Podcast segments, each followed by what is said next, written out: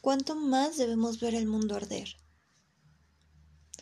Sé que es difícil, sé que es difícil dormir por las noches, sé que es difícil evitar que los pensamientos de aquel recuerdo ataquen tu mente, sé que quisieras soñar con estrellas, pero que gracias a una estúpida persona ahora sueñas con un monstruo que toca esas ligeras curvas de tu cuerpo.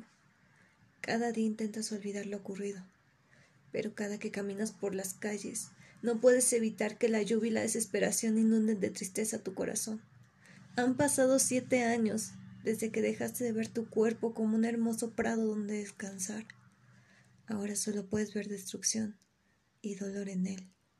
Han pasado siete años desde que las manos de aquel hombre han destruido tus ilusiones. Las manos de aquel hombre son causa de que ahora el género sea sinónimo de dominancia. Son causa de que el mundo entero se esté destruyendo territorio por territorio y corazón por corazón. Anoche tuve un sueño. Por primera vez en tanto tiempo vi a un mundo luchar por sus derechos. Por primera vez he visto al mundo luchar por todas esas almas destruidas. Y sabes, espero que algún día esto no sea solo un sueño. Porque dime, ¿cuántas almas más debemos ver arder en sufrimiento para poder abrir los ojos?